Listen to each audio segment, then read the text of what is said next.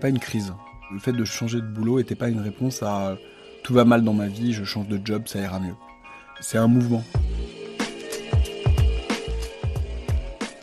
Quand on rencontre Thomas aujourd'hui, il se met tout de suite à parler de bois, de sueur, d'odeur de pain et de cette forêt près de Bordeaux où il va tous les jours.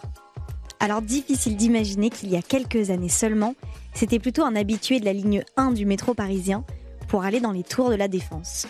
Comme moi, comme vous peut-être. Je m'appelle Adèle Gallet et j'ai cofondé une organisation qui aide des hommes et des femmes à mettre plus de sens dans leur travail. Des changements de vie, j'en ai observé beaucoup. Celui de Thomas, vous allez voir, c'est une vraie rupture et en même temps, c'est comme s'il y avait une sorte de continuité. Bienvenue dans l'envol.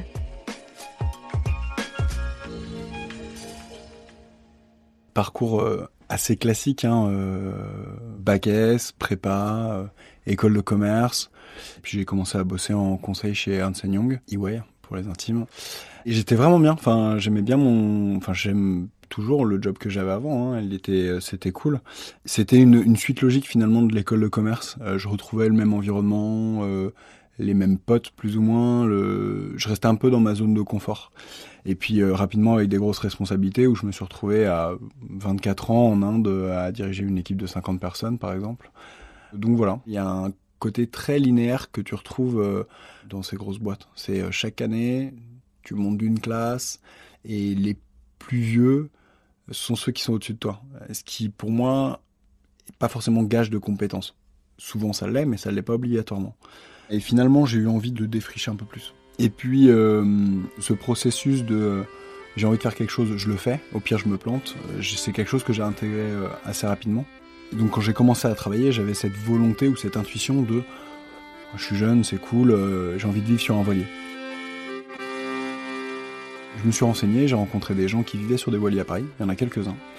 Et je me suis dit finalement un voilier dématé à Paris c'est un peu triste et je suis allé petit à petit sur le projet de la péniche. Et c'est comme ça que j'ai acheté une péniche et que j'ai commencé à vivre sur une péniche à Paris. Que j'ai retapé du coup, qui était en, en pas super état et, euh, tous les week-ends euh, j'y passais mon samedi et mon dimanche euh, à quatre pattes en train de faire de l'électricité les, les, mains dans le moteur sur la coque et compagnie.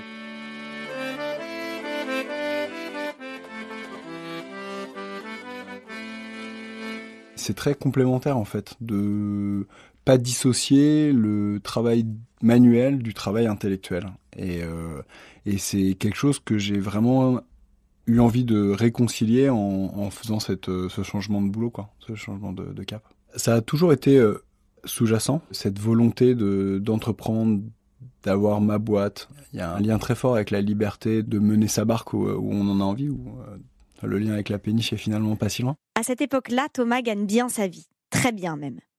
Mais il est comme vous et moi, il enchaîne les réunions, les clients, les rendez-vous, et peu à peu, il perd le fil. Je me suis retrouvé sur cette mission. Je savais déjà au fond de moi que j'allais euh, quitter le salariat pour devenir euh, entrepreneur. J'étais en colère contre moi. Je me demandais en fait comment j'avais terminé là. Ce qui était pas inconfortable, hein, mais, j'étais euh, en mode qu'est-ce que j'ai fait comme choix ou comme non-choix?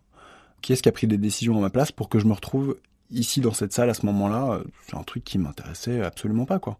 Je me suis fait un, bilan de compétences assez rapide sur euh, quelles sont mes qualités, quels sont mes défauts. Et puis euh, à un moment, je me suis lancé en me disant euh, c'est le bon moment, c'est le bon timing, pas d'engagement.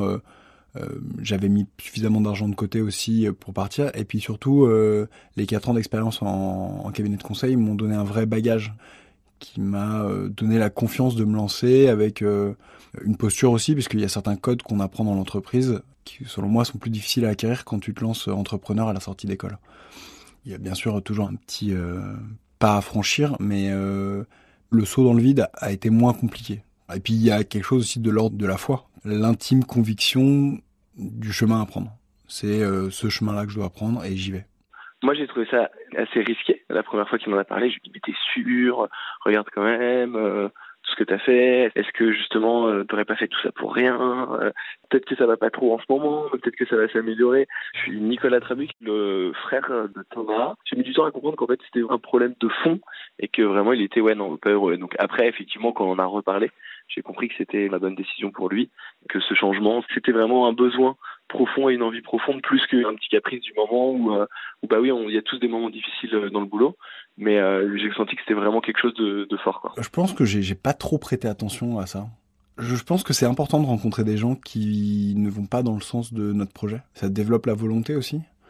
Et ça renforce le fait de est-ce que je dois vraiment y aller? Est-ce que, finalement, ce que les gens euh, nous projettent, c'est avant tout leurs peurs, qui sont parfois les nôtres. Et c'est assez intéressant de, confronter ses propres peurs. Et euh, plus tôt on le fait, mieux c'est. Quand il était petit, Thomas jouait au Lego, au mécano. Il aimait faire du bricolage. Bref, il a toujours été doué avec ses mains. Mais voilà, il a mis du temps à s'en souvenir. Jusqu'au jour où, au milieu d'autres pistes, il est retourné vers ses anciennes amours, le bois et donc l'ébénisterie. Je suis parti sur cette formation en me disant, euh, bah, au pire, je serai un très bon euh, bricoleur. Finalement, cette transition a été longue. Ça a toujours été là, mais c'est pas du jour au lendemain. C'était pas une crise. Le fait de changer de boulot n'était pas une réponse à tout va mal dans ma vie, je change de job, ça ira mieux. C'est un mouvement. J'ai quand même eu euh, un an de, formation qui m'a permis de réaliser euh, ce que j'étais en train de faire, de aussi de commencer à me poser les bonnes questions, de me rassurer sur certaines choses.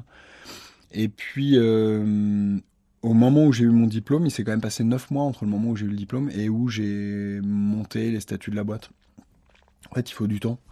Euh, il faut du temps pour qu'un arbre pousse, il faut du temps pour qu'une boîte s'installe, ça c'est clair temps de trouver son premier client, le temps de trouver du, un local, le temps d'acheter les machines, euh, le temps de trouver des fournisseurs. Euh, cette page, je l'ai vécue euh, avec des hauts et des bas. Il y a des grands moments de joie.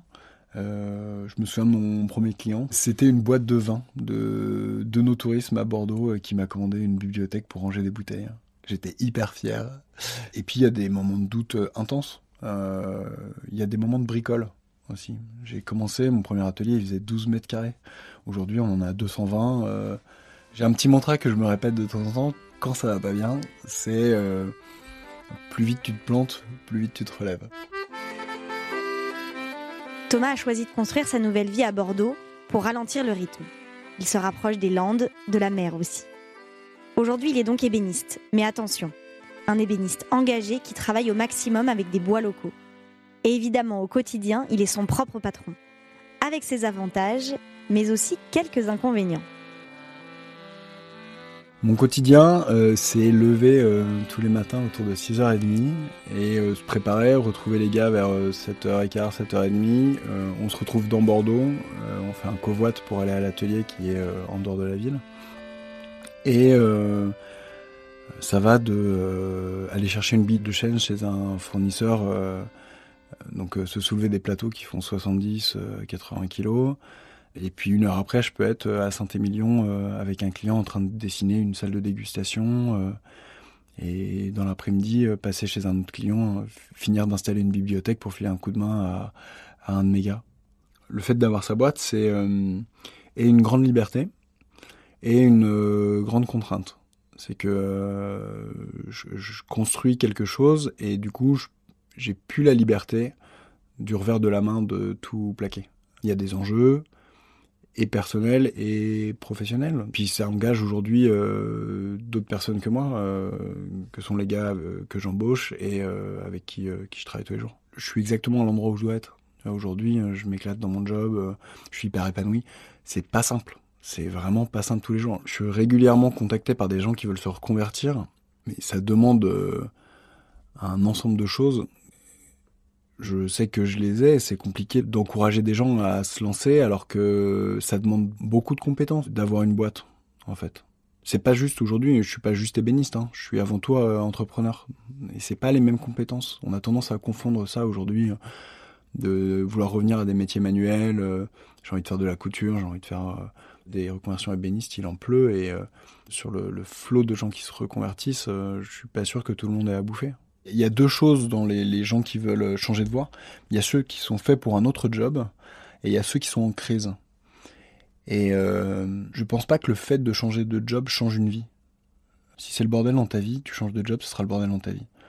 Je pense au contraire qu'il faut être bien sur ses appuis pour aller sur un autre euh, secteur. Il faut être costaud. Et aujourd'hui, ouais, non, il a changé. Il est, beaucoup plus euh, serein, je dirais beaucoup plus détendu. Euh, il est super fier de ce qu'il fait et vraiment ça se sent. Et ça se sent qu'il fait quelque chose qui lui plaît. Et on sent que foncièrement il est, heureux au fond de ce qu'il fait. J'ai envie que l'impact de la, société se répercute à long terme et pas juste euh, aujourd'hui. Aujourd'hui, le but c'est de vivre, de payer méga, que la boîte marche bien, euh, pouvoir investir, de pouvoir faire des trucs créatifs, de moi pouvoir en vivre aussi correctement. Ça, c'est l'objectif à court terme, mais tu veux, les décisions qu'on prend à court terme sont quand même orientées par euh, la vision qui est euh, pouvoir proposer une solution alternative et, euh, des matériaux euh, locaux, proches. ça, ça demande du temps. Thomas a encore un rêve avoir sa propre forêt, un terrain où pousseraient des essences de bois locales et son atelier juste à côté pour contrôler la production de A à Z. On en reparle dans quelques années. Vous venez d'écouter L'Envol, un podcast produit par Europe 1 avec Ticket for Change et Grande Contrôle. Si vous avez aimé l'histoire de Thomas, abonnez-vous pour en découvrir d'autres sur Apple Podcast et toutes vos plateformes habituelles. Et si vous avez aimé ce podcast, ajoutez plein d'étoiles, commentez, on a hâte de vous lire. Alors à très vite dans l'envol.